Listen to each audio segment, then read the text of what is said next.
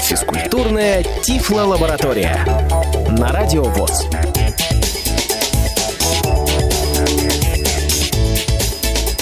Добрый день, уважаемые радиослушатели. Физкультурная Тифло-лаборатория в эфире Радио ВОЗ. Новый выпуск программы.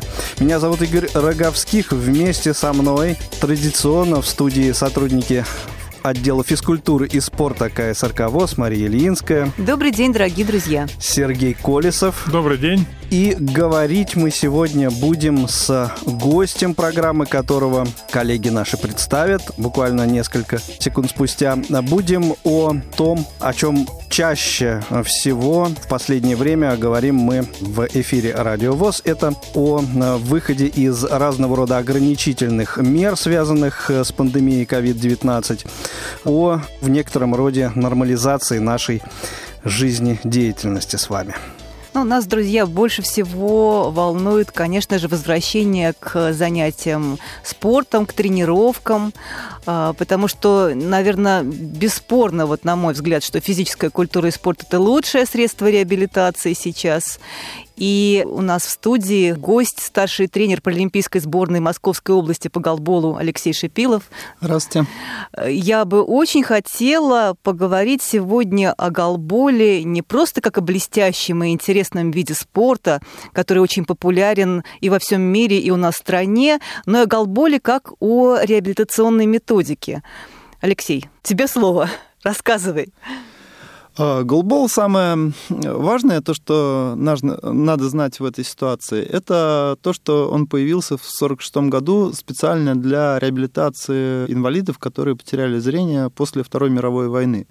То есть это те истоки, из чего мы исходим. А потом уже трансформировался именно в спортивную игру в связи с тем, что он стал довольно-таки популярным, и на данный момент в него играет более 100 стран в мире. Тем не менее, это изначально был именно вид э, именно реабилитации, а не спорта. А в дальнейшем он уже стал обрастать популярностью, в него стали играть еще и слабовидящие.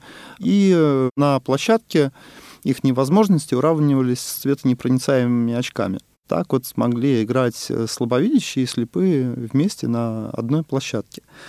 Э, по ограничениям, которые вот у нас сейчас в нашей стране ведутся, сейчас потихонечку все это дело снимается.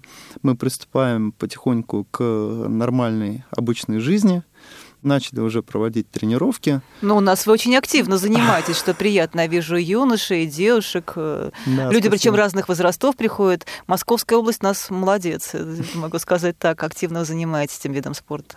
Ну и нужно отдать должное, сам по себе игровой процесс э, голбол, он, в принципе, не нарушает социальной дистанции никаким образом, поэтому тут нарушений не происходит, мне кажется. Да, вот здесь вот интересный такой момент момент.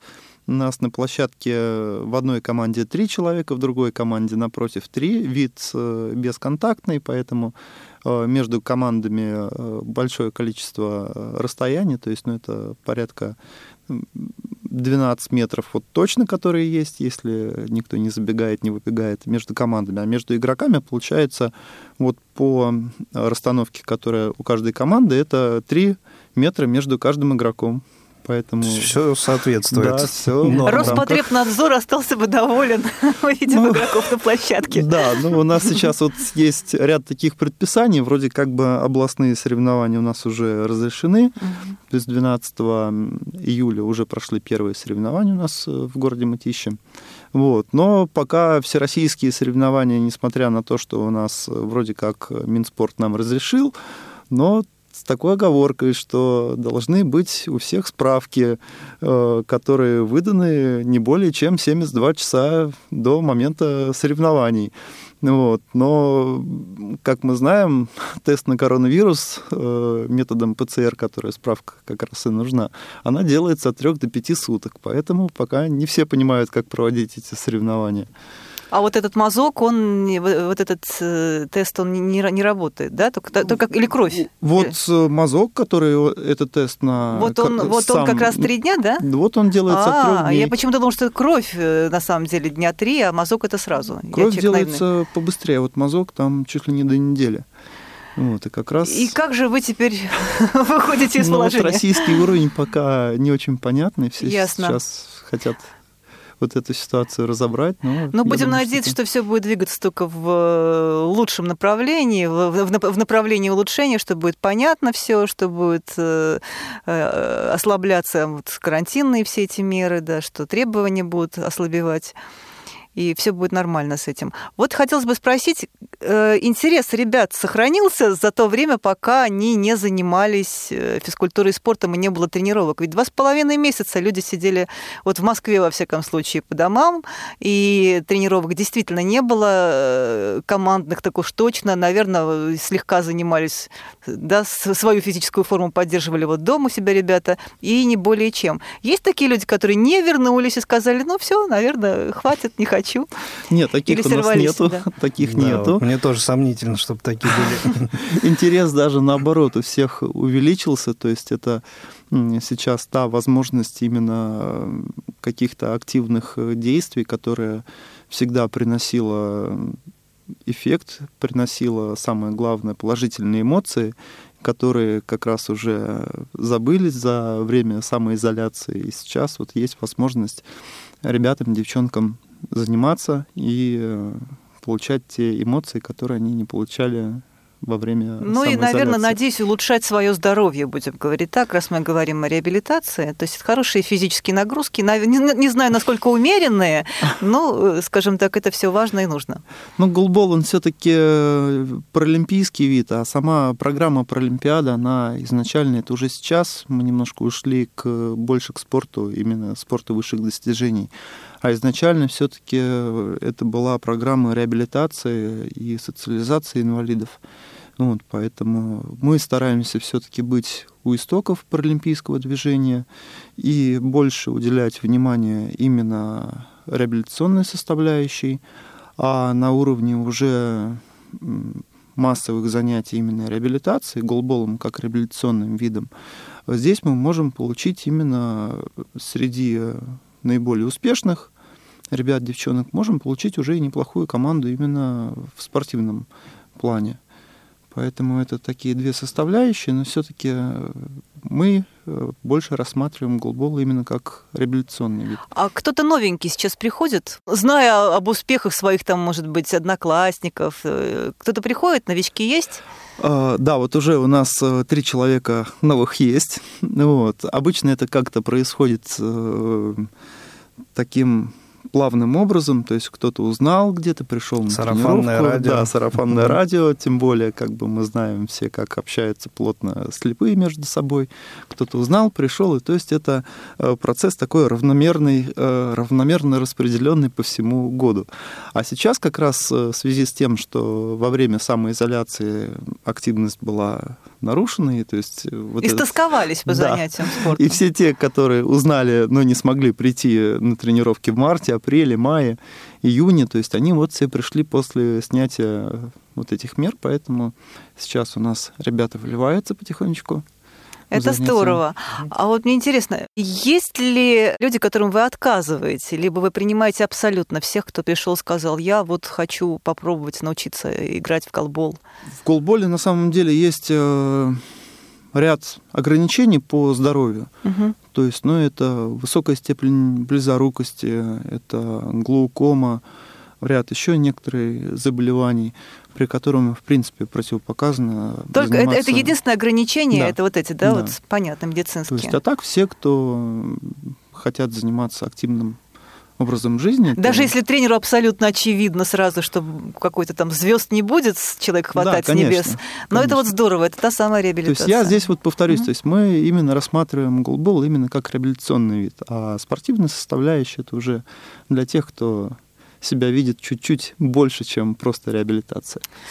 Леш, еще хотелось бы поговорить э, о такой интересной э, вещи, как инклюзия. Вот я совсем недавно от тебя же услышала о том, что в голбол начали играть зрячие, абсолютно здоровые люди, стали приходить интересоваться Условно нашими... здоровые сейчас принято говорить. Хорошо. Условно здоровые люди начали интересоваться нашими видами спорта. Э, Как такая идея вообще появилась? Почему? Откуда они возникли? И как это все происходит сейчас? А, да, сейчас э, в Европе очень активно это все развивается. Есть э, Европейская голбольная клубная ассоциация, которая уже два года активно развивает именно инклюзию. И в составе команды может быть до двух человек э, здоровых. Это делается ну, во многих направлениях, э, в первую очередь для усиления, допустим, конкуренции в составе. То есть ребята, которые здоровы, они могут именно дать хороший спарринг для э, спортсменов, которые готовятся к соревнованиям. Э, мы же, например, рассматриваем не только как спарринг, как усиление. Здесь помощь именно от здоровых ребят идет нашим ВОСовцам, то есть которые могут добираться до места тренировок, до места проведения соревнований. И вот эти ребята здоровые, которые едут вместе с ними на те же соревнования, могут их где-то прихватить по дороге, отвезти на соревнования, забрать. То есть команда не только на площадке, команда да. по жизни получается. И в быту команд... помогут, да, на самом деле, наверное, верно. поддержат. Вот это очень здорово. Ну и тут э, такие элементы социализации и в некотором роде просветительской, на самом деле, деятельности, поскольку те из э, зрячих людей, кто будет приходить на тренировки и участвовать в процессе, соответственно, общаясь с незрячими людьми, и сами будут э, лучше понимать, как это делать в быту, и, соответственно, свой опыт передавать окружающим. То есть это вот такая Я просветительская бы добавил, знаете, что у нас э, частенько мы привлекали волонтеров, угу. студентов на наши соревнования, это и наши игровые виды спорта. Ну вот здесь функцию волонтеров, наверное, выполняют ребята, да, э, помогая. Ну, отчасти, да, наверное. Да, вот эту функцию на себя.